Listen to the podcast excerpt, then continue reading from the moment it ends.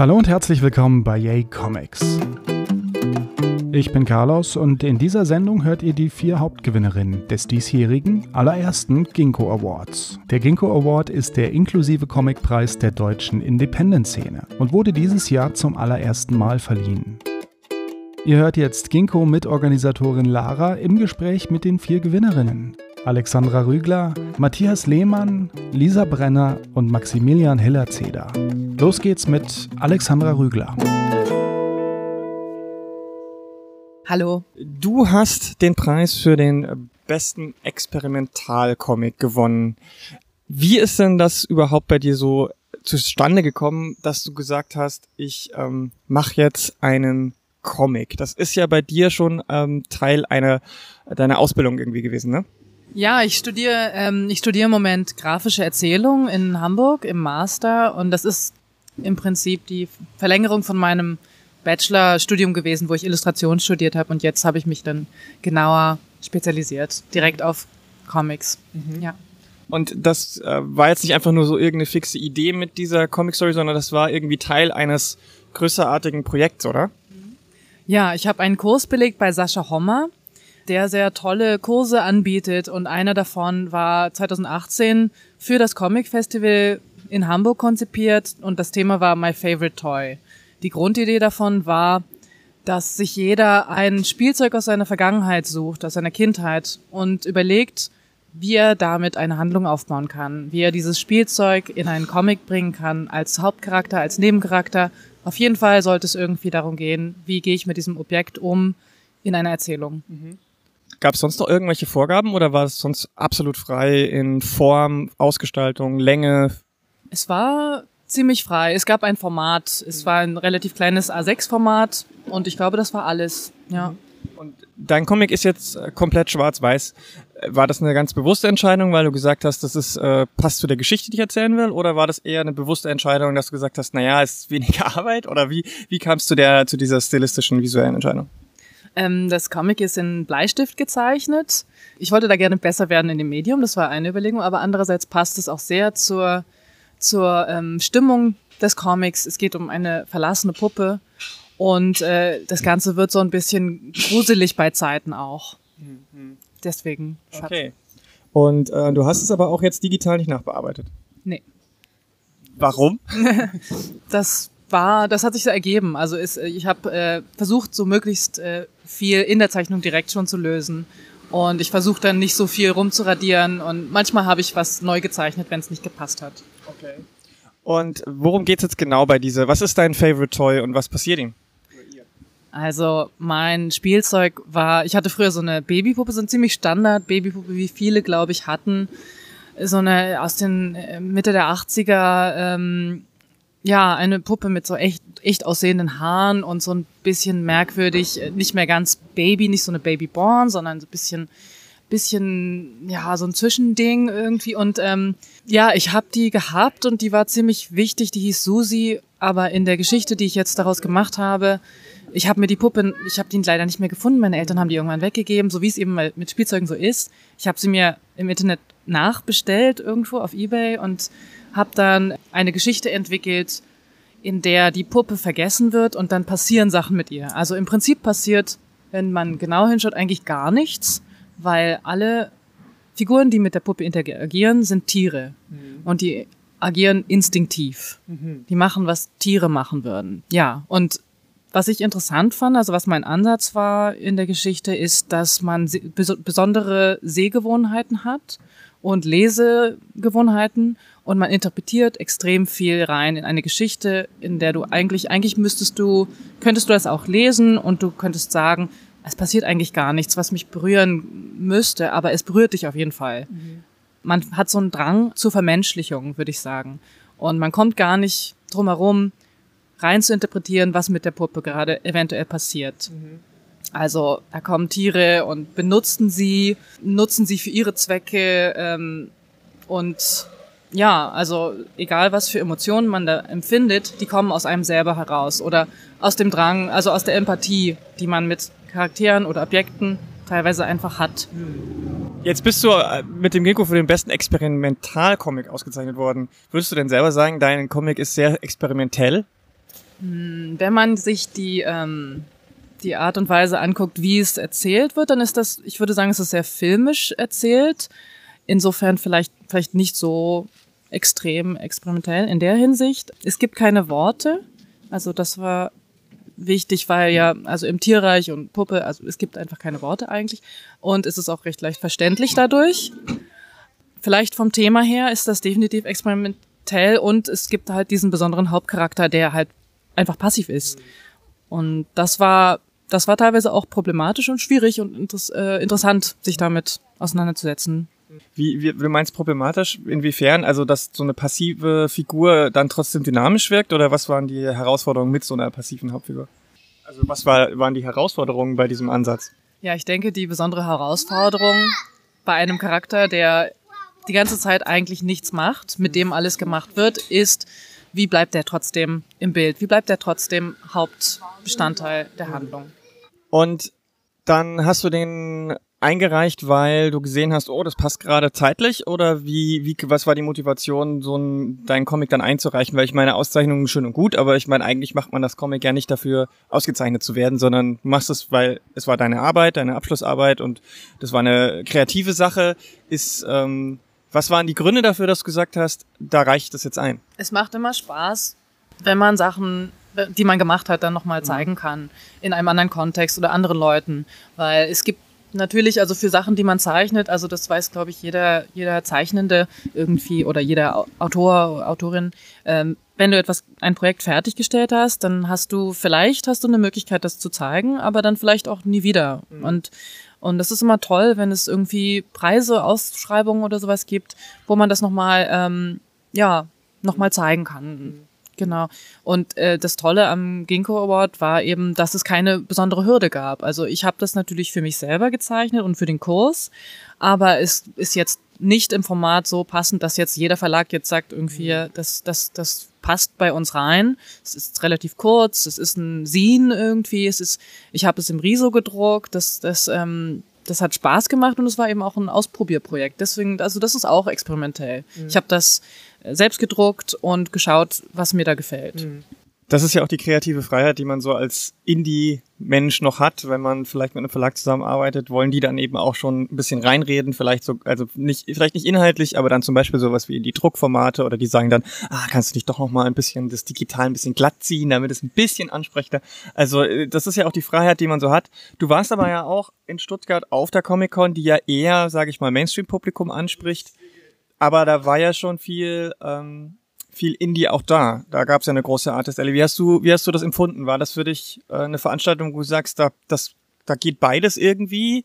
Oder wie, wie war die Comic Con für dich so? Ja, ich fand das interessant, weil ich war noch nie auf einer Comic Con und also ich war nicht lange auf der Comic Con, deswegen konnte ich leider nicht so viel rumschauen, aber ich fand es schon auf jeden Fall einen guten einen guten Weg, mal mehr Berührungspunkte zu finden mit Sachen, die ich noch nie gesehen habe und so. Und es war schon toll, einfach, wie viele unterschiedliche Formate es in der, in der Szene gibt. Also irgendwie ähm, verschiedene Messen und verschiedene Publiken und äh, ja. und wie geht's jetzt weiter? Du bist ja jetzt sehr untriebig, bist viel unterwegs, Berlin, Hamburg, sonst so, du ähm, versuchst vieles, machst vieles, weil du hast ja jetzt deine Abschlussarbeit ja schon hinter dir, also was machst du denn jetzt so? Okay, also das, das war jetzt noch nicht meine Masterarbeit, die kommt erst noch. Ah, okay. Das war ein Kurs. Ähm, und jetzt in meiner äh, Abschlussarbeit, die dann jetzt kommt, werde ich ein, ein Buch machen, in dem es im weitesten Sinne um wahre Erzählungen geht, also wahre Geschichten die äh, Beobachtungen sind. Und das ist grundsätzlich was, was mich interessiert. Also wie kann ich eine Geschichte erzählen, die gut ist und unterhaltsam, aber auch vielleicht so eine Art Zeitzeugenschaft hat. Mhm. Und ich finde, das ist das Tolle an Comics. Es ist halt für jeden zugänglich, also sowohl für in, in, bei den Lesenden als auch bei den Machern und Macherinnen. Mhm. Du kannst im Prinzip mit ganz, ganz wenig ganz, ganz viel erzählen, ganz tolle Sachen mhm. und äh, mit sehr wenig Aufwand. Und äh, ich finde, man kann, also mich interessiert einfach die Frage, wie man Non-Fiction-Geschichten und Fiction-Geschichten erzählen kann und wie man die Wahrheit erzählt, also im, im Sinne von Comic-Journalismus auch. Mhm. Ja, wie man interessante Geschichten aus, der, aus dem echten Leben erzählt. Mhm.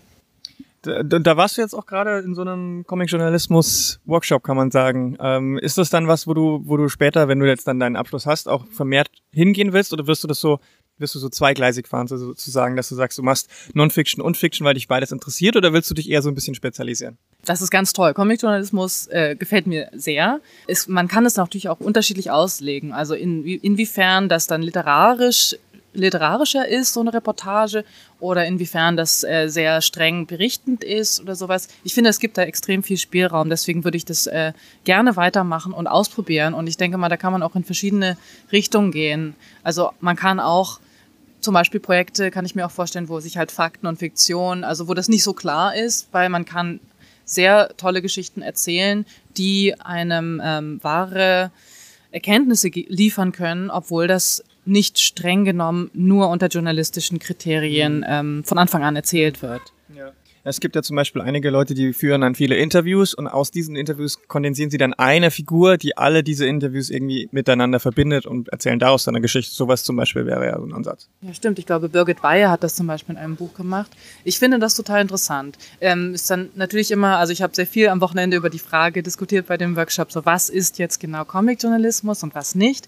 Und es liegt dann wahrscheinlich an den, sowohl, also an verschiedenen Leuten, die das dann in bestimmte Genres packen packen auch. Also es gibt natürlich auch die Intention des, des, des Machenden ähm, gleich am Anfang und dann eben, naja, dann ist es eben auch so ein bisschen Interpretationsfrage, denke ich mal. Ich glaube, Birgit Weihe hat das jetzt nicht als Comic-Journalismus ähm, bezeichnet und weil sie das nicht so gesehen haben möchte. Und es gibt aber auch andere Leute, die da ein bisschen offener sind, glaube ich. Aber im Prinzip ist das ja auch eine wirtschaftliche Frage dann am Ende. Ist, also ist ganz interessant. Mhm. Ja. Okay, wie können dich denn Leute, dich und deine Werke, die du schon gemacht hast oder deine zukünftigen Werke, wie kann man dich finden, wo kann man dir folgen, ähm, wo bist du so präsent? Ähm, ich bin auf Instagram unter Dügler, D-U-E-G-L-E-R und alexandrarügler.de ist meine Webseite. Super, vielen Dank für deine Zeit. Dankeschön. Bei mir ist jetzt der Matthias, Matthias Lehmann. Hallo. Ja, hallo du bist auch einer von den Ginkgo-Preisträgern, einer der ersten Ginkgo-Preisträger der Welt. Hört sich gut an. Ne? Hört sich gut an. Hört sich gut an. Warst auch vor Ort in Stuttgart bei der Preisverleihung und standst dann auch ja. auf der Bühne. Wie war das so in dem Moment, als plötzlich dein Name aufgerufen wurde? Ähm, ja, ich kannte das noch nicht, das Gefühl, aber es war sehr schön. also, ähm, ja, irgendwie krass, wenn das dann plötzlich der Name genannt wird. Hattest du eine Dankesrede vorbereitet? Ähm, nee, ich habe mir äh, nichts zurechtgelegt und es war ja auch nicht schlimm. Ähm, also du hast ja gut durch, durch die durch das ganze Event geführt und man musste sich da eigentlich keine Sorgen machen. Danke, das freut mich natürlich zu hören.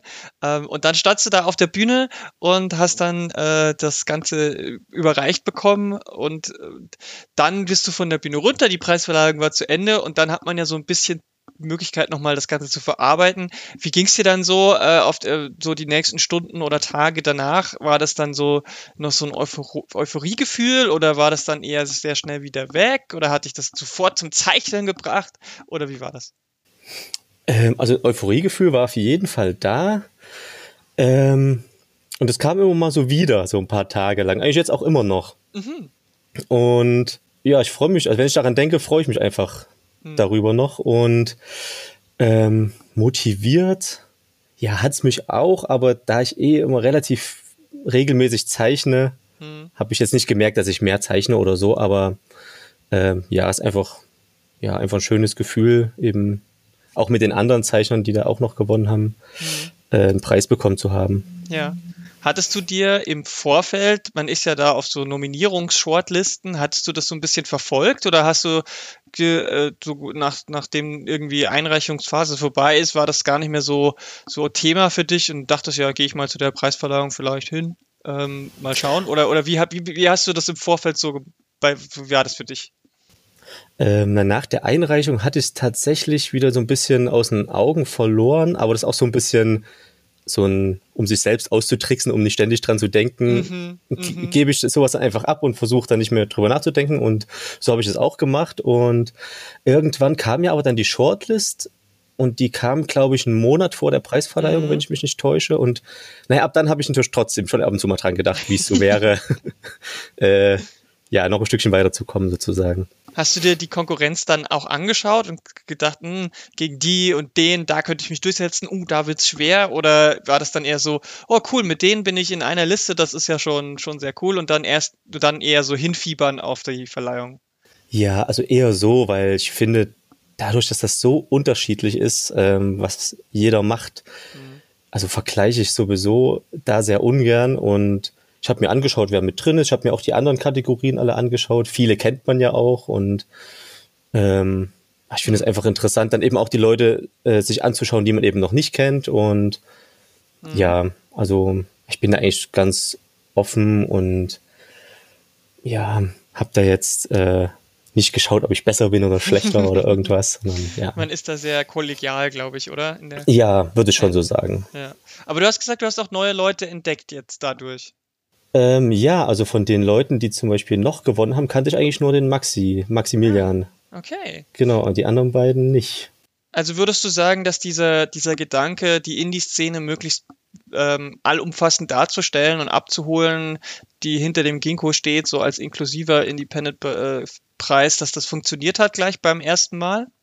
Ja, es war auf jeden Fall eine gute Bandbreite. Also ihr habt ja dann auch noch die Spotlights gehabt. Mhm. Ähm, davon kannte ich, glaube ich, wieder ein paar. Mhm, aber mit den Spotlights zusammen, finde ich, hat man schön gesehen, was ist, also von wo bis wo äh, so ein Comic eigentlich gehen kann. Mhm, ja. Ja, ich glaube, das war auch der, das, äh, der Gedanke des Komitees, dass man das eben nicht so, nicht so stark ähm, einschränkt, auch wenn die Hauptkategorien ja dieses Jahr relativ klassisch waren. Ne? Also mhm. da, hätte, da, hätte, man ja schon anderes einfach von daher Sachen. Gibt es denn irgendwas, wo du sagst, da hätte ich gedacht oder da würde ich mir wünschen, dass noch ein bisschen was verändert wird, sei es jetzt, dass du sagst zum Beispiel ruhig mehr Kategorien, dafür vielleicht weniger, ähm, weiß ich nicht, Preisgeld oder krasse Geschenke auf einmal, sondern dafür halt noch mehr ausdifferenzieren oder ähm, die Art der Kategorien könnte ruhig ein bisschen moderner sein oder bei der Preisverleihung das und das und das oder gibt es irgendwas, wo du sagst, da könnte der Preis noch besser werden? Ähm, so ad hoc nicht und ähm, also zum mein Gefühl war, dass ähm, es kommen ja quasi, also die Arbeiten werden eingesendet und ähm, und dann schaut man ja wahrscheinlich, also ich gehe jetzt einfach mal davon aus, man, man schaut dann, was, äh, was wird geschickt, ähm, wie kann man das ungefähr kategorisieren. Mhm. Und genau, und ich denke mal, dass, dass es auch ein bisschen davon abhängt, was eben eingeschickt wird. Mhm. Danach kann man dann die Kategorien auch richten. Und ähm, ja, es gab ja, es gab ja diese ähm, ihr hattet ja relativ klassische Kategorien, aber mhm. eben auch, ähm, jetzt habe ich den Namen der Kategorie vergessen. Ähm, Bester Experimentalcomic? Genau, genau. Das war ja dann schon so ein bisschen was, was eben, ja, eben mehr rumexperimentiert mit dem Medium und mhm. also war ja sowas schon mit dabei sozusagen. Mhm. Ja, das ist immer so ein bisschen das, ähm, auch hier das Henne-Ei-Prinzip. Denn es gab natürlich schon vorher so ein bisschen Diskussion, sollen wir als Orga-Team Taskforce die Kategorien festlegen und das Komitee filtert nur oder lassen wir die, das Komitee komplett außen vor äh, oder äh, nicht außen vor, sondern komplett entscheiden. Und wir haben dann gesagt, das Komitee soll ähm, die, es kommt selber entscheiden, wir machen nur Vorschläge. Und die hatten dann auch das Problem, dass sie gesagt haben, naja, wenn wir jetzt vorher, also wenn man vorher Kategorien festlegt, dann ähm, kann es zwar dazu bringen, dass manche Leute sich angesprochen fühlen und sagen, ah, okay, endlich gibt es eine Kategorie für meine Comics, die ich vorher nie gesehen habe. Andererseits könnten sich ja auch andere davon ausgeschlossen fühlen, weil sie sagen, was, da passt mein Comic ja nie im Leben irgendwo rein, da sende ich gar nicht erst ein. Und so äh, kann man, äh, ist halt dieses Vorher festlegen von Kategorien nicht so, nicht so gut oder auch kann auch gut sein, aber wenn man es hinterher erst macht, ist es halt auch schwierig zu sagen, wie kann ich das überhaupt einkategorisieren, wenn es so viele mhm. unterschiedliche Comics gibt. Ich glaube, da ist der, der Ansatz, den wir halt jetzt haben, indem wir sagen, wir machen, wir machen das so, dass theoretisch jedes Jahr die Kategorien völlig neu sein können und anders, ähm, ist vielleicht gar nicht so verkehrt, weil dann irgendwie doch am ehesten alle einsenden, weil sie dann sagen, ja. okay, vielleicht gibt's da nächstes Jahr die Kategorie äh, beste Verfolgungsjagd im Comic und da ist mein Road-Movie-Comic genau das Richtige oder so, weißt du, sowas. Genau, ähm, ja, ja. Also ich finde es eigentlich schön, weil es das, ja? das sowas hält halt offen eigentlich. Also ähm, wo ich meins hingeschickt habe, habe ich eigentlich das Gefühl gehabt, es ist offen für jede mögliche Variante quasi. Mhm. Mhm. Genau, und das ist ja auch so ein bisschen Ziel, das Ziel gewesen. Ja. So, dann lass uns noch ein bisschen über deinen äh, ausgezeichneten Comic reden. Du, vielleicht willst du einfach mal selber, das können, kann man ja meistens besser äh, selbst zusammenfassen, was das für ein Comic ist, äh, worum es da geht. Äh, vielleicht kannst du mal kurz zusammenfassen. Ähm, was für ein Comic das ist. Also es ist eine relativ klassische Comic-Geschichte ähm, und es geht um ein Mädchen und ihren Opa. Der Opa stirbt und es wird im Prinzip so ein bisschen verhandelt, wie sie mit dem Tod umgeht, ähm, dass der Tod zum Leben dazugehört und ich habe das versucht relativ lustig und leicht ähm, zu machen mhm. mit so einer mh, mm, ja vielleicht mit so einer kleinen Träne im Knopfloch äh, am Ende aufzulösen. Mhm.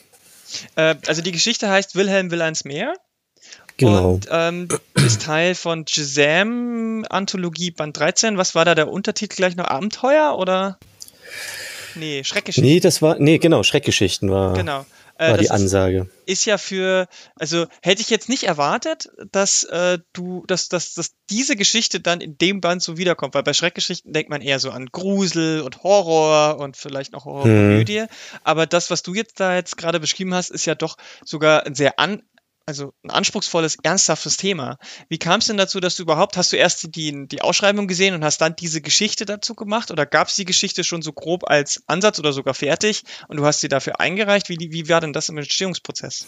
Ähm, nee, also bei Jazam, das war, glaube ich, mein fünfter Comic, den ich für Jazam gemacht habe und ich warte immer auf das Thema und dann fertige ich quasi etwas dafür an. Mhm. Und so habe ich das auch bei dem gemacht und ähm, sonst brauche ich immer wirklich sehr lang, bis ich eine Idee habe und bis ich das als rund empfinde, was ich da machen möchte. Und bei der Geschichte war das aber irgendwie ganz anders. Ich hatte sofort eine Idee und wusste sofort ähm, zumindest, wie die Stimmung sein sollte und worum sich drehen soll. Mhm. Und dann war das Ausarbeiten eigentlich dann relativ schnell gemacht. Wie geht man denn bei so einem Thema ran, dass es trotzdem so eine, also ich meine, Kurzgeschichten sind ja wirklich schwierig, weil man in wenig Zeit in Anführungsstrichen viel erzählen muss. Also du hast ja keine, keine seitenweise Möglichkeit, Charaktertiefe für die Figuren zu entwickeln. Du darfst nicht zu sehr sprunghaft sein. Äh, wie gehst du denn da vor? Also äh, schreibst du das erst so als Kurzgeschichte runter und versuchst es dann möglichst schnell zu lösen? Gehst du dann eher über die visuelle Ebene oder wie, wie, wie, wie hast du das, wie hast du das überlegt oder wie hast du es gemacht? Also bei der Geschichte ähm, bin ich so vorgegangen, dass ich es tatsächlich ähm, erst ein paar Mal erzählt habe. Ähm, also ich habe mir das also ausgedacht und erzählt, und dann habe ich das irgendwann angefangen aufzuschreiben. Ähm, ganz normal, wie so ein, kann man sich vorstellen, wie so ein Theaterstück Text mit wörtlicher Rede und ein bisschen eben, was die machen sollen. Mhm. Und der nächste Schritt ist dann, das Storyboard zu zeichnen. Und ähm, bei Jazam ist ja eigentlich die Höchstseitenlänge 10 Seiten. Das sind ja jetzt bei mir 20 geworden. Und da musste ich dann quasi auch nochmal äh, schauen, dass es eben nicht noch, noch länger wird als mhm. 20, weil, ähm, weil ich finde, das hätte schon wegen mir auch gern länger als 20 Seiten sein können, die Geschichte.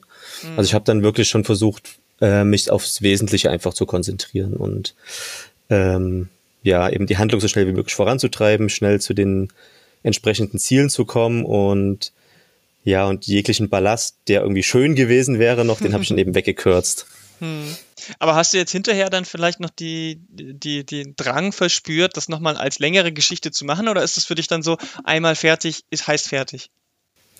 Also nicht unbedingt, das muss nicht unbedingt fertig sein, aber ich habe jetzt, ähm, als ich sie gemacht habe, habe ich gedacht, ah, das wäre schon schön, die lang zu machen, aber danach habe ich sie eigentlich nicht nochmal angefasst. Ähm, aber ja, die Frage habe ich schon öfter gehört, deswegen mhm. denke ich immer mal wieder drüber nach, ähm, es länger zu machen, beziehungsweise vielleicht auch nochmal äh, eine Fortsetzung davon zu machen und die dann eben ein bisschen länger zu machen. Ah, okay, ja, das ist eigentlich fast sogar so ein bisschen die, die interessantere Art und Weise. Äh, wie, wie kann man sowas fortsetzen und, und, und es bleibt für einen selber auch spannend, weil man nicht dieselbe Sache nochmal machen muss. Nur ein bisschen. Genau. Mehr. Ja. Ähm, ist es denn sowas, was du, was du, wenn du sagst, du machst das, hast jetzt schon öfter bei Giselle mitgemacht, dass du dich auf diese eher kürzeren Geschichten auch, sag ich mal, spezialisiert hast jetzt? Oder ist das was, was du zusätzlich nebenher machst und eigentlich liegt dir das längere Erzählen?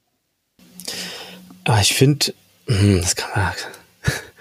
Das kann ich gar nicht so genau sagen. Also, also ich habe auch Kurzgeschichten für Gisem gemacht, die würde ich jetzt zum Beispiel nirgends einreichen wollen, ähm, die ich halt nicht als so gelungen empfinde. Und ich finde, das ist manchmal, also bei mir ist manchmal so wie so ein Glückstreffer. Ähm, bei der hatte ich schon so das Gefühl, dass die irgendwie schön ist und ähm, ich habe ja auch, man kriegt ja auch Reaktionen von anderen Leuten, ne? Und bei der Geschichte war es halt so, dass ich gesagt habe, dass die eben gut gefällt.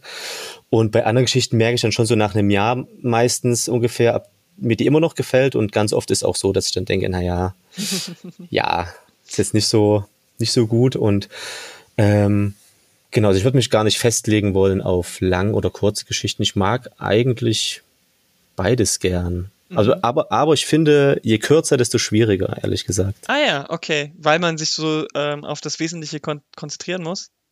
Ja, hm. Ja, weil ja. ich meine, andere Leute sagen, äh, länger ist schwierig, weil man sich äh, auch da ähm, schnell verlieren kann und gleichzeitig so die Spannung hochhalten muss. Also auch das kann ja eine Herausforderung sein. Aber ich denke, das liegt vielleicht auch ein bisschen so, was liegt einem selber mehr und das andere ist dann so ein bisschen schwieriger vielleicht. Ja, aber also genau, ich denke, also den Punkt, den du gerade genannt hast, ja, auf jeden Fall. Also lange Geschichten sind wahrscheinlich auch nicht einfacher. Also ja. Wie ist es denn überhaupt bei dir? Wie bist du denn dazu gekommen, Comics zu zeichnen? Hast du das irgendwie ähm, studiert äh, in irgendeiner Art und Weise oder war das, ist das aus einer eher anfangs hobbymäßigen Leidenschaft äh, dann immer professioneller geworden? Also ja, genau. Also eigentlich wahrscheinlich so wie die meisten eben habe ich äh, so hobbymäßig angefangen zu zeichnen in der Schule halt. Mhm. Und eigentlich auch direkt mit Comics. Ähm, ähm, aber eigentlich relativ spät. Also ich habe erst mit 16 angefangen, mhm. zu, dann wirklich intensiv zu zeichnen. Und dann habe hab ich aber relativ schnell gemerkt, dass mir das ziemlich viel Spaß macht und dass ich das auch sehr lange am Stück machen kann.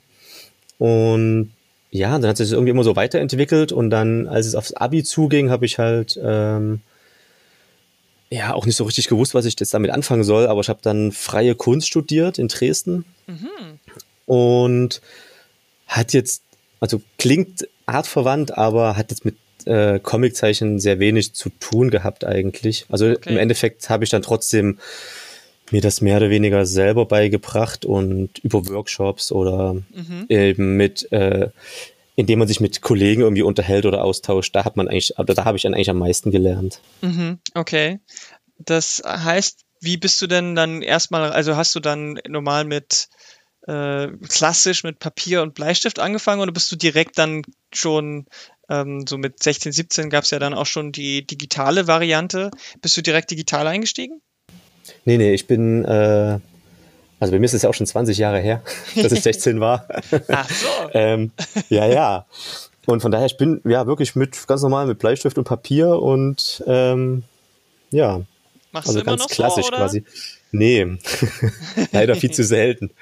Also das ist so ein bisschen der, der Geschwindigkeit geschuldet, dass ich eigentlich, wenn ich jetzt ähm, ja Sachen machen muss, wo eventuell Änderungen bevorstehen könnten, dann eigentlich meistens auch digital. Mhm. Okay.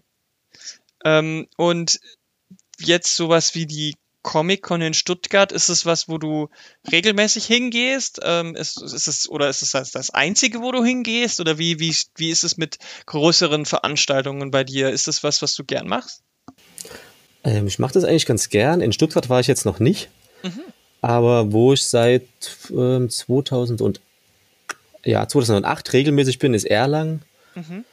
Und das ist eigentlich äh, mit der Comic-Invasion auch mein Lieblingsfestival. Also die beiden finde ich eigentlich so am, ah, ja. am schönsten. Mhm. Ja.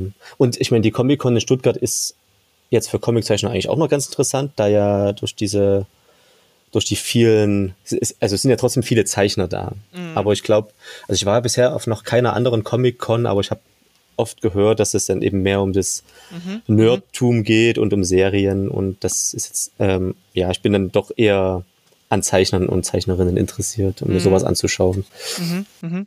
Ja, verstehe ich. Ja, ähm, also da muss ich auch sagen, ist die Comic-Con schon ziemlich, ähm, ziemlich gut, vor allem im Vergleich zu anderen Comic-Cons. Ähm, da wird auch äh, der, das, das Comic äh, auch groß geschrieben, sage ich mal. Ja. Äh, was, was können wir von dir in Zukunft so erwarten? Was, woran arbeitest du gerade? Kurzgeschichte, lang, Kurzgeschichte, lange Geschichte, ähm, erstes großes äh, Verlagsprojekt oder? Wo was geht bei dir? Hast du einen Webcomic vielleicht auch, oder? Ähm, nee, also einen Webcomic habe ich nicht. Ähm, ich habe, ähm, also jetzt zur Zeit arbeite ich tatsächlich an einem langen Comic für Reprodukt. Mhm. Ähm, genau, und da, da arbeite ich schon seit 2013 dran und habe jetzt aber das Schreiben abgeschlossen, das Storyboarden abgeschlossen und bin jetzt dabei, die Seiten auszuarbeiten. Okay, das klingt aber echt nach einem umfassenden Projekt. Ja, das ist äh, sehr lang. das ähm, werden am Ende wahrscheinlich so 430, 440 Seiten. Wow. Okay, krass. Da darf ja. man auch eine Weile dran sitzen. Kannst ja. du schon inhaltlich irgendwas verraten?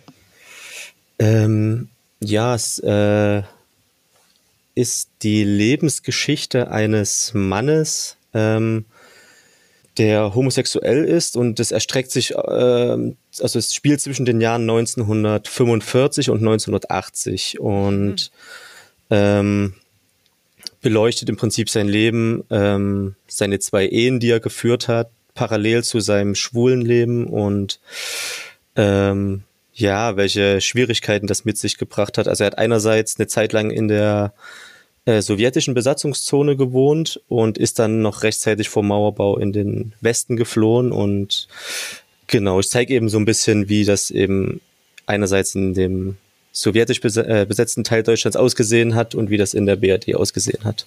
Wow, okay, das ist echt ein krasses Projekt. Da bin ich schon sehr drauf gespannt. Da werden wir bestimmt nochmal ganz ausführlich drüber reden, wenn du das dann fertig hast. Ich hoffe, so bald wie möglich, aber ich meine, 400, 500 Seiten muss man erstmal zeichnen. Das dauert wahrscheinlich noch ja. ein bisschen, bis der rauskommt. Aber ähm, ich freue mich jetzt schon drauf. Es klingt richtig, richtig spannend. Ähm, ja, vielen Dank, dass du dir die Zeit genommen hast, mit mir noch ein bisschen zu schnacken. Und ich wünsche dir für das Projekt ganz viel Erfolg und hoffentlich sehen wir uns mal bald wieder auf irgendeiner Veranstaltung. Ja, vielen Dank. Hat sehr viel Spaß gemacht.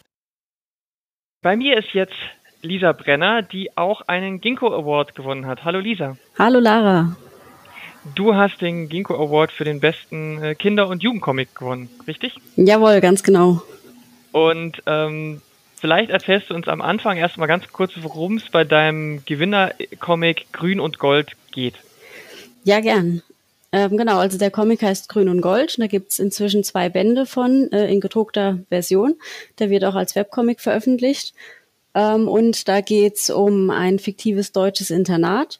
Ähm, in der Hauptrolle ist äh, Pete, 15 Jahre alt.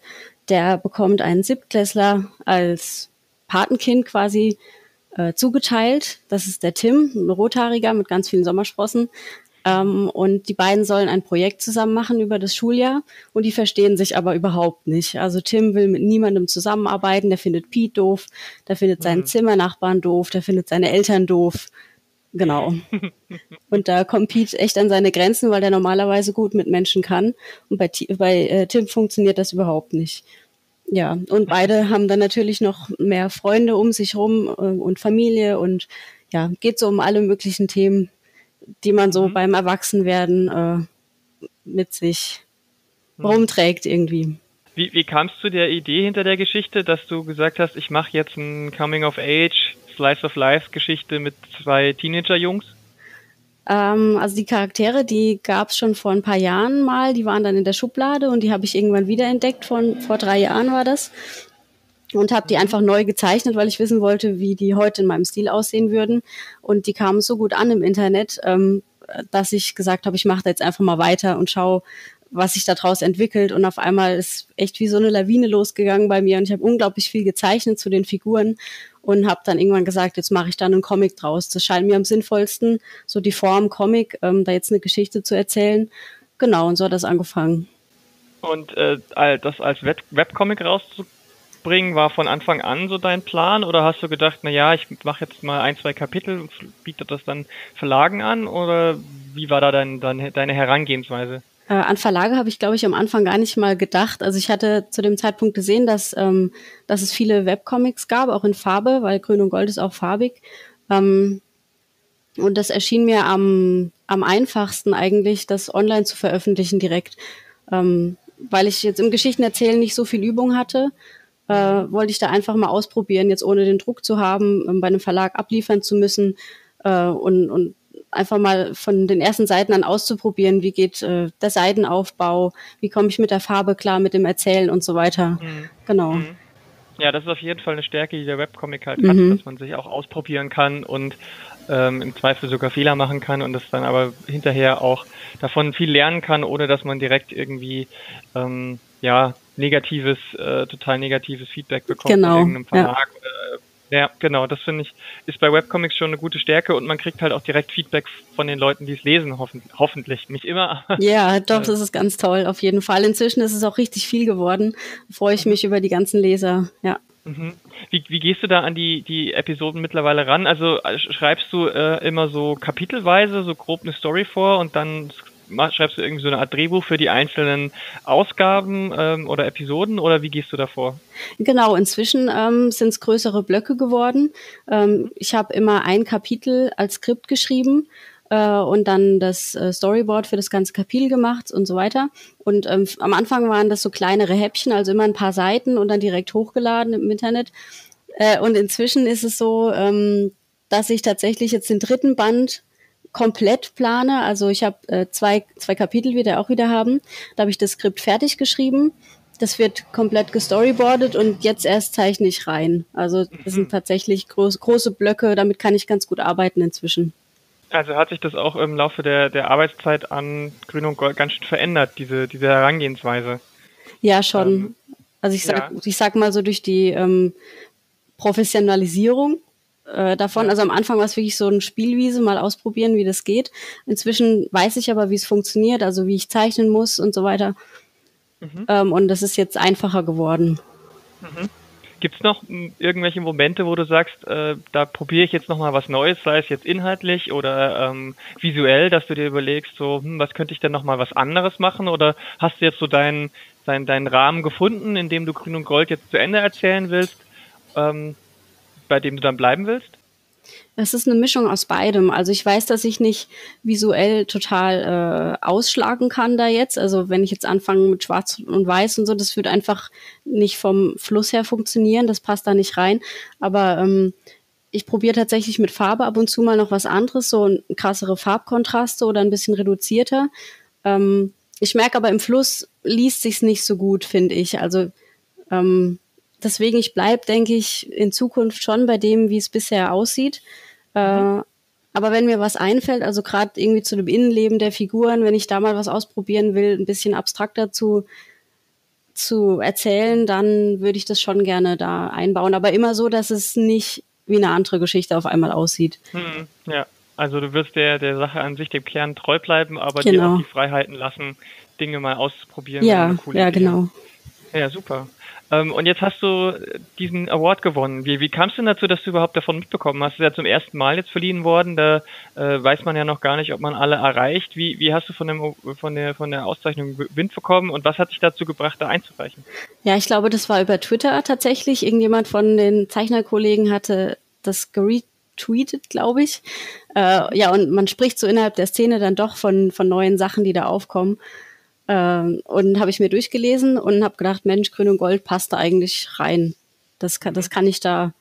Also ich wusste nicht, ob es als Serie funktioniert, weil ähm, man musste, glaube ich, eine bestimmte Seitenanzahl angeben, die man äh, 2018 gezeichnet hatte. Das heißt, es ist mitten in die Story eingestiegen. Ja, aber freut mich dann total, dass es da geklappt hat. Mhm. Äh, zunächst kam ja so eine Art äh, Shortlist raus, so die, die Nominierten, sag ich mal.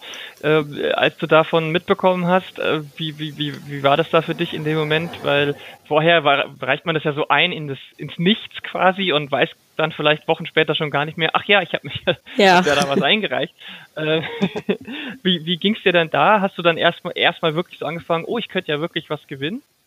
Ja, schon. Also am Anfang beim Einreichen ähm, habe ich mir da nicht so viele Chancen ausgemalt, weil so für mich die Geschichte auch irgendwie relativ chaotisch ist in meinem Kopf, weil doch viele Figuren drin sind und äh, viele Handlungsstränge offen. Ähm, und dann bei den Nominierten zu sein, das war schon, das war eigentlich schon Gewinn genug fast. Ähm, also ganz toll, da so ein Feedback zu bekommen. ja. ja. Hast du dann auch geguckt, wer sind so die anderen Nominierten, mit wem stehe ich äh, in Konkurrenz oder äh, kanntest du die alle schon oder wie, wie, wie, äh, wie bist du damit umgegangen? Ich kannte tatsächlich nur ein Werk, das war Massu von der Ines Kort. Äh, mhm. Bin ich großer Fan von auf jeden Fall. Die hat ja dann auch äh, was gewonnen in der Shortlist, habe ich mich total gefreut. Die anderen kannte ich mhm. nicht. Mhm. Ähm, die hatte ich mir dann auch nicht angeschaut. Ich habe jetzt noch ein weiteres gelesen. Ähm, ich konnte das dann nicht einschätzen, so mh, hm, wer von uns jetzt die größte Chance hatte oder so. Mhm. Ja. Mhm. Wie, du warst ja dann bei der ähm, Preisverleihung auf der Comic Con auch dabei mhm. und de deine Kategorie war quasi gleich die erste. Wie war das so für dich in dem Moment, als plötzlich dein Name dasteht und aufgerufen wird? Ja, ganz krass. Also das ist so ein unbeschreibliches Gefühl, wenn dann der eigene Comic da groß auf der Leinwand gezeigt wird und vorher äh, immer im kleinen Kämmerchen gearbeitet und gar nicht so richtig wissen, wer liest das eigentlich und so. Also ganz toller Moment. Hm. Gibt's gibt's irgendwas in dem ganzen Prozess an der an der an dem Award, was du vielleicht noch sagen würdest, das könnte noch ein bisschen besser sein, sei es jetzt Kommunikation, sei es jetzt bei der bei den Einreichungsmodalitäten, Fristen oder später dann bei der Preisverleihung, gibt's irgendwas, wo du sagst, das hätte man kann man noch besser machen? Hm, also grundsätzlich äh, lief es alles sehr gut, fand ich. Ähm, mhm. Ich glaube, bei den Kategorien fände ich es schön, äh, wenn man da noch ein bisschen mehr Spielraum hätte. Also die wurden im Nachhinein, äh, wurden die Comics in die Kategorien eingeteilt. Das heißt, ich wusste nicht, mhm. dass meins zu Kinder-Jugend-Comic gehört. Ähm, ich weiß nicht, ob es sinnvoll ist, dass man die vorher festlegt, weil es kommt vielleicht auch ein bisschen auf die Einreichungen dann an. Ähm, mhm. Also man kann ja nicht Kinder-Jugend vorher ausschreiben und dann kommt da nichts oder also ich weiß nicht so genau, aber ich glaube, bei den mhm. Kategorien ist noch Luft, dass man da noch was verändern kann irgendwie oder dass noch mehr mhm. abgedeckt wird. Ähm, ja, aber sonst war ich zufrieden. Und hältst du die Comic-Con Stuttgart für den richtigen Ort? Weil das war ja vorher auch so ein bisschen Thema, so eine Comic-Con, die vielleicht äh, eher auf Mainstream und eher vielleicht auf Merchandise und SchauspielerInnen ausgelegt ist, ob das der richtige Ort für so eine Preisverleihung ist. Findest du das okay oder würdest du dir irgendwie einen anderen Rahmen wie so ein richtig klassisches Comic-Festival wie Erlangen, München oder ähm, ein anderes Festival in Deutschland wünschen? Boah, das ist eine gute Frage. Also ich war selbst noch nicht auf so vielen anderen Conventions jetzt. Ich war einmal in Erlangen als Besucher. Das ist sehr mhm. breit gefächert dort auf jeden Fall. Aber die Comic-Con in Stuttgart ähm, fand ich auch sehr breit gefächert und dafür ist ja eigentlich der Ginkgo auch ausgelegt, mhm. ähm, dass nicht nur eine Sparte bedient wird. Fand ich schon passend eigentlich, ja. Okay, gut. Und jetzt bist du ja eigentlich gar nicht so, eigentlich ist Comic ja nicht dein, dein Hauptbetätigungsfeld. Ja. Mhm. Du, du, hast, du, du zeichnest zwar und schreibst, aber du hast ja, kommst ja eigentlich aus einem ganz anderen Bereich, nämlich äh, Kinderbuch, könnte man so sagen, so Kinderbilder, nicht, ja, also vielleicht erzählst du etwas selber. Ja. Du kannst es wahrscheinlich besser beschreiben.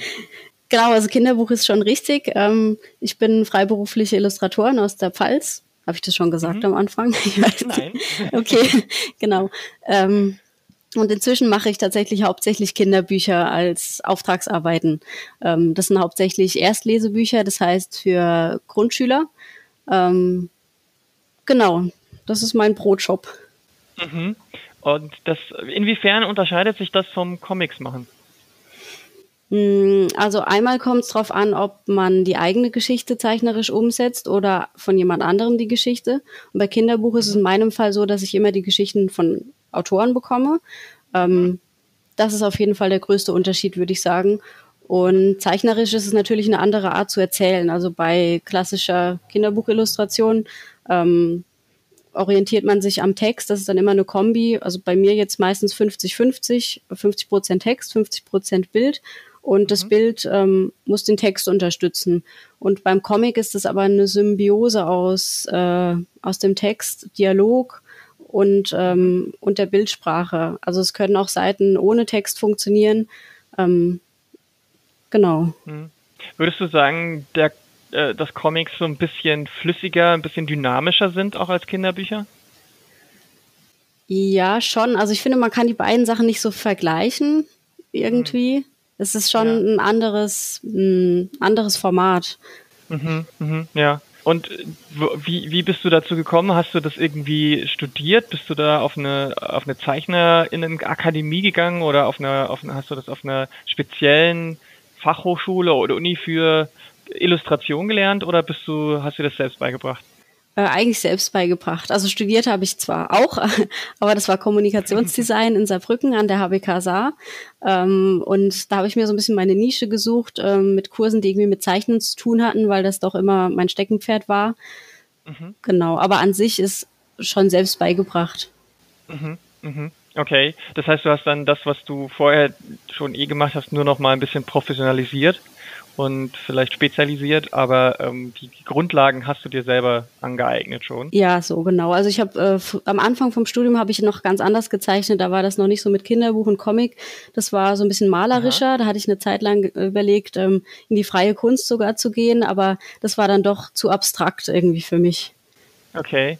Und das wieder, wieder zu holen jetzt vielleicht für zukünftige Projekte. Ich meine, es gibt ja auch im, im Comic die Möglichkeit, sehr abstrakt zu zeichnen. Ähm, Wäre das, wär das für dich eine, eine Variante oder sagst du jetzt so, naja, ich habe jetzt so grob meinen Stil gefunden, der spricht für mich, man erkennt mich dadurch, äh, deswegen will ich dir auch da im Kern da, ble dabei bleiben? Ähm, Jein, also ich würde gerne noch mehr ausprobieren auf jeden Fall, aber ich würde nicht mehr so ins Malerische zurückgehen. Das ist einfach zu aufwendig irgendwie gewesen. Das hat hm. zu viel Zeit gekostet und inzwischen, äh, glaube ich, kennt man mich so ein bisschen auch über einen mehr skizzenhaften Stil. Ähm, bei Grün und mhm. Gold versuche ich das auch mehr einzubauen. Klappt noch nicht immer so, aber auf der Schiene würde ich gerne weitermachen. Also, dass es alles ein bisschen leichter und schneller geht, aber trotzdem einen emotionalen Impact hat. Mhm. Wie, wie arbeitest du denn? Ähm, wie, wie sieht das so rein technisch bei dir aus? Arbeitest du komplett digital oder machst du ähm, an, äh, ähm, Vorzeichnungen mit Bleistift und Papier und scannst es dann ein? Arbeitest du mit Tablet, äh, ohne Tablet? Wie machst du das? Ja, das ist eigentlich alles digital. Also Skizzenbuch führe ich auch noch. Ähm, aber immer nur so ein bisschen am Wochenende vielleicht. Aber die richtigen Arbeiten, sage ich mal, die wichtigen Sachen, die äh, passieren alle am, am Tablet. Okay, okay. Und da ähm, machst du dann alles von Vorzeichnen, Reinzeichnen, Kolorieren. Genau. Ähm, okay. Ja. Ja, super. Wie sieht's denn dann jetzt in der in der Zukunft so aus? Wie geht's jetzt weiter? Ähm, Grün und Gold läuft ja noch wahrscheinlich, wenn du sagst, du hast mhm. ein drittes Buch schon angedeutet und äh, abseits davon? Genau, also Grün und Gold läuft jetzt weiter. Das geht gerade auf Hochtouren voran. Ähm, mhm. Ansonsten bin ich jetzt gerade noch an, an Kinderbüchern dran. Es kommt auch ein Kindercomic über einen Verlag. Den fange mhm. ich jetzt bald an. Ähm, da darf ich aber noch nichts drüber sagen. Weiter. Ja. Und danach ist bei mir erstmal Auftragsstopp. Also ich habe jetzt zum Ende vom Jahr ähm, mache ich dann keine Aufträge mehr erstmal und versuche dann tatsächlich mit Grün und Gold oder vielleicht noch einer anderen neuen Geschichte mal nur das mhm. zu machen. Okay, wow, also ja. eine ganz bewusste Entscheidung daher. Genau, ja. Cool. Finde ich ja super. Wie, wie kann man dich finden im Internet? Du hast, glaube ich, eine Homepage, wo, was so als zentraler Dreh- und Angelpunkt ist, oder? Mhm. Genau, das ist genau. www.lisabrenner.de, ganz einfach. Mhm. Und da findet man auch alle Links zu sozialen Medien. Also ich bin auf Twitter, Instagram, Facebook, genau. Und man kann dich auf Patreon unterstützen, ne? Ja, das kann man auch, sehr gerne. Äh, das nützt auch wirklich total viel. Also alles, was über Patreon gespendet wird, fließt in Grün und Gold rein im Moment. Und da bin ich zu finden unter Lisa Brenner. Alles klar. Dann äh, hoffe ich, dass viele Leute da den Weg dorthin finden. Und vielen Dank, dass du dir die Zeit genommen hast, mit mir zu sprechen. Sehr gerne. Vielen Dank. Bis bald. Bis bald, ja. Jetzt sitze ich hier über das Internet verbunden mit dem wunderbaren Maximilian Hillertseder. Hallo. Hallo, schön, dass ich hier sein darf mit dir im Internet. Danke dir, dass du dir die Zeit genommen hast, mit mir zu plauschen, denn du bist auch einer der GewinnerInnen des neuen Ginkgo Awards. Und zwar hat ja. dein Comic Mertens bester Langcomic gewonnen. Herzlichen Glückwunsch erstmal. Vielen Dank. Was war so der erste Gedanke, als du davon mitbekommen hast? Du konntest leider nicht live vor Ort sein. Du hast es kurz vorher, hat man dir gesagt, du hast gewonnen. Wie ja. war deine erste Reaktion? Ungefähr so. Also ich habe tatsächlich, das klingt immer so ein bisschen abgeschmackt, ne? aber ich habe nicht damit gerechnet. Mhm. Ich meine, man macht ja auch die ganze Zeit irgendwie schon wieder neue Sachen und Mertens ist jetzt auch schon irgendwie eine Zeit weg. Ich wusste gar nicht mehr, dass es den Comic überhaupt gibt. Aber ich habe mich, ich habe mich richtig, richtig gefreut. Es war echt schön. Hm. Ähm, du hast schon ganz gut gesagt, der Comic ist ja jetzt schon ein bisschen älter, also der ist ähm, fast über ein Jahr jetzt schon, würde ich sagen. Also 2018 ist er rausgekommen, das ist ja, war ja auch so die, die, die Einreichungszeit, die man hat, aber du hast den Comic ja mhm. viel, viel früher schon angefangen und fertig gemacht. Ähm, Wie blickst du denn von heute jetzt auf den Comic drauf? Das ist eine gute Frage. Also ich meine, mir ist auch aufgefallen, ich hatte, glaube ich, in Berlin ja auch kurz nochmal, also zur Comic Invasion, äh, ein bisschen was draus vorgelesen und davor schon eine Zeit lang nicht mehr und es ist irgendwie komisch. Also ich meine, man hat irgendwie richtig viele Jahre dieses Ding so vor Augen und dann verschwimmt es ja eh und irgendwie, wenn man dann so ein bisschen Zeit dazwischen hat, denkt man sich auch, was, was, wer hat das überhaupt gemacht? Also es ist eine ganz komische, hm. komische Verbindung irgendwie und man selber liest den ja dann auch danach nicht mehr regelmäßig. Also es ist nicht so, dass ich da äh, immer mal reingucke noch. Das äh, liegt dann im Regal und man vergisst auch vieles so und das ist irgendwie eine komische Erinnerung dann. Mhm. Okay, weil es gibt ja schon so ein paar Leute, die äh, regelmäßig immer aus allen ihren Büchern auch vorlesen. Ich meine, das ist beim Comic wahrscheinlich ein bisschen was anderes als bei der reinen Prosa, aber ähm, das, äh, da, so bleibt es in der Erinnerung oder man findet immer wieder neue Sichtweisen. Aber ja, klar, beim Comic geht's dann halt sofort weiter, man macht weiter und du hast ja jetzt auch mittlerweile schon zwei neue Bücher rausgebracht in der Zeit, ne? Also einmal als ja, ja, stimmt. Wüste, sagst du. äh, na, es gibt diesen, äh, diesen fortlaufenden Webcomic ja, von dem dann immer, wenn es genügend Kapitel gibt, äh, das Ganze abgedruckt wird. Und ich glaube, Mertens und der, der Wüstencomic ist sogar ungefähr gleichzeitig rausgekommen, wenn ich mich nicht erinnere. Und jetzt gab es eben vom Wüstencomic äh, Comic da nochmal den zweiten Teil, jetzt erst letzten Monat.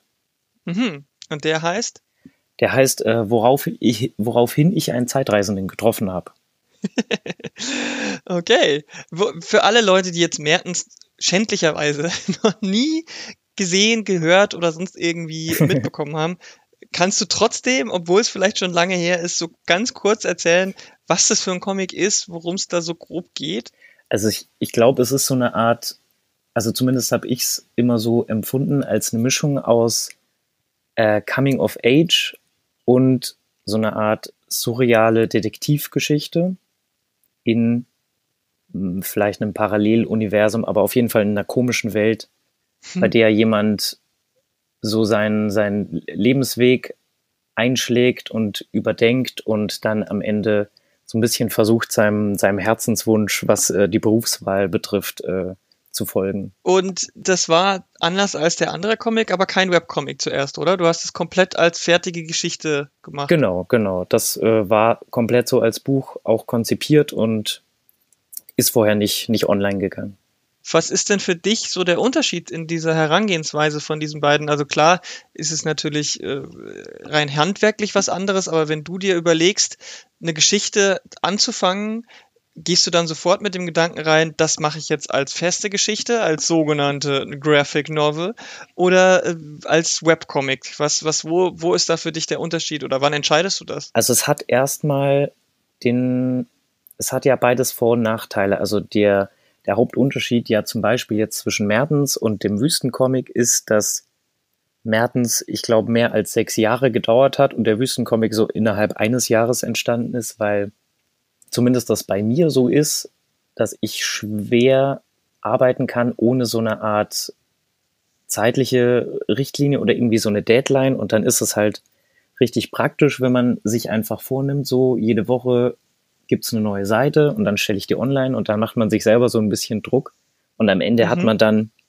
dieses Ding schon fertig. Das ist, das ist der Vorteil, dass man am Ende was fertig hat. Der Nachteil ist, dass das inhaltlich dann manchmal auch einfach nicht nicht so hundertprozentig durchdacht ist auch manchmal. Also im Gegensatz zu Mertens habe ich ja auch irgendwie tausendmal neu geschrieben und neu gezeichnet, viele Szenen, das macht man dann natürlich mhm. nicht. Aber ich finde beides einfach schön. Also ich habe auch den Plan auf jeden Fall als nächstes wieder so ein, so ein Roman, so ein, so ein komplettes Buch auch zu machen und trotzdem den den Webcomic weiterzuführen, weil das beides unterschiedliche Arbeitsweisen sind und mir beides auch gleichermaßen Spaß macht. Beides gleichzeitig zu machen, ist aber auch ein ganz schöner Arbeitsaufwand.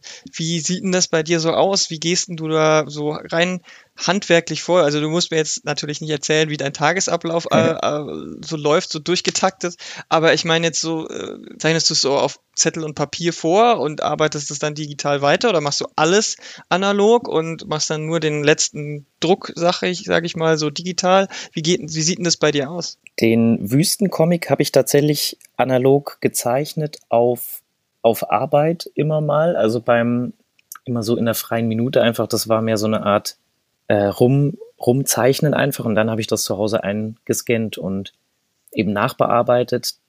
Den nächsten mhm. größeren mhm. Comic werde ich auf jeden Fall komplett digital machen, einfach weil das auch gerade für mich neu ist und irgendwie da mehr Sinn macht. Aber dadurch, dass der Webcomic so eine Art sehr regelmäßige Sache ist, habe ich das immer so ein bisschen mit, mit dabei oder mache das in so, in so Zwischenzeiten.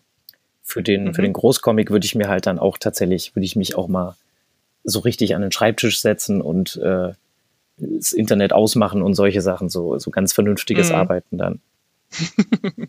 oh je, oh je, vernünftiges Arbeiten. Ja. Ähm, aber da hast du dann auch quasi auch so ein bisschen einen eigenen höheren Anspruch dafür, weil du sagst, es ist auch ein bisschen was Größeres, Besondereres. Ähm, da willst du generell so ein bisschen auch von deiner Seite eher mehr Fokus drauf haben. Ja, auf jeden Fall. Also auch ähm, weil ich das, also ich meine, gleichzeitig geht's auch sowieso nicht. Ich habe zwischen den Webcomic, also den Büchern dann, immer wenn so die größere Kapitelfolge abgeschlossen ist, dann immer so eine Art Sommerpause oder Winterpause, was auch immer. Also gerade pausiert ja auch der Webcomic, so dass mhm. ich dann jetzt mit dem Buch weitermachen kann und das wahrscheinlich auch vorher nicht nicht nochmal anfange, den Webcomic. Also das, das wäre mir dann, glaube ich, auch zu viel. Hm. Würde mich da jetzt tatsächlich so äh, direkt mal drauf konzentrieren. Hm, okay.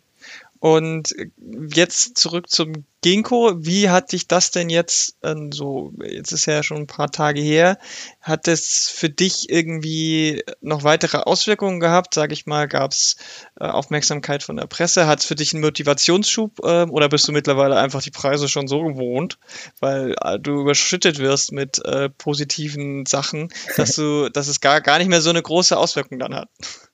Naja, also gut. Also es gab, es gab auf jeden Fall positive Reaktionen auf Mertens. Das Problem ist ja nur, dass das ähm, auch immer nicht so lange im Gedächtnis bleibt, zum Beispiel wie jetzt die neg negativen äh, Kommentare.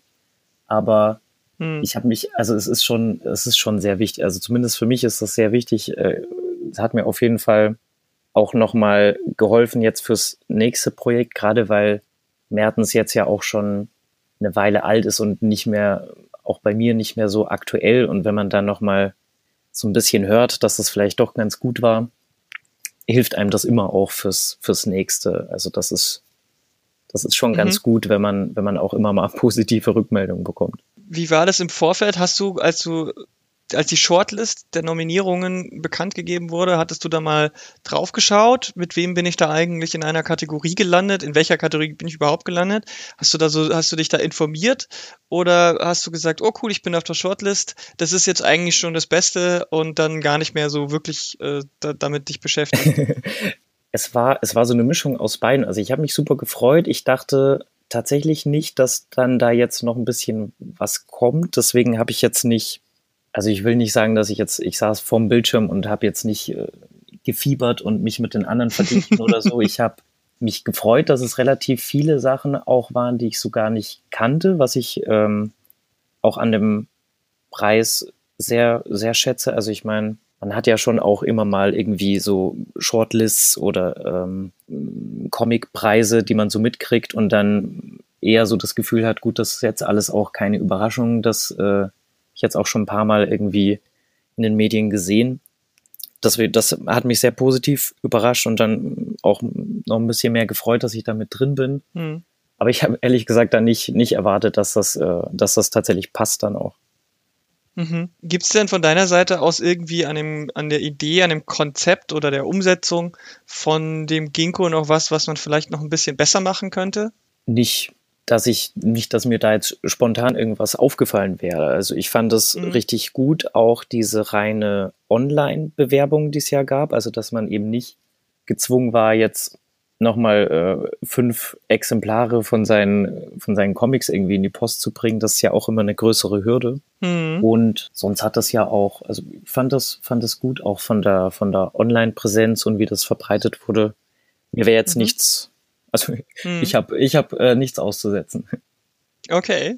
Na, es gibt ja, manche Leute sagen, oh, das sind ja immer die gleichen Kategorien und wenn so ein neuer Preis kommt, könnte man ja auch mal was anderes machen oder äh, der Zeitraum ist irgendwie weil du schon sagst, es ist ja dann ein älterer Comic, mach doch lieber was Aktuelleres vom laufenden Jahr oder so.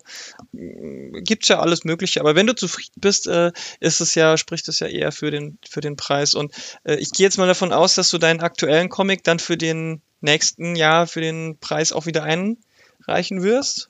Ja, Oder denkst du jetzt, jetzt habe ich, hab ich gewonnen, jetzt mache ich das bewusst nicht, damit ich anderen nichts wegschnappe oder so? also erstmal wird's, also nächstes Jahr wird sowieso noch nichts, deswegen habe ich jetzt noch keine genauen Pläne tatsächlich, wo, wo ich den dann einreichen werde. Hm. Ich gehe mal davon aus, also ich habe auch ein bisschen das Gefühl, dass ja gerade der, der Ginkgo Award als solches auch noch so ein bisschen das Potenzial hat, sich im Laufe der Zeit irgendwie zu wandeln. Vielleicht sieht das ja dann in den wahrscheinlich zwei, eher zwei Jahren, wenn, wenn das Buch dann draußen ist, auch nochmal irgendwie anders aus. Aber darüber mhm. habe ich mir jetzt tatsächlich noch keine Gedanken gemacht. Klar. Nee, ich meinte jetzt den äh, zeitreisenden Comic. Ach Der so. Ist ja jetzt schon raus. Ach, stimmt.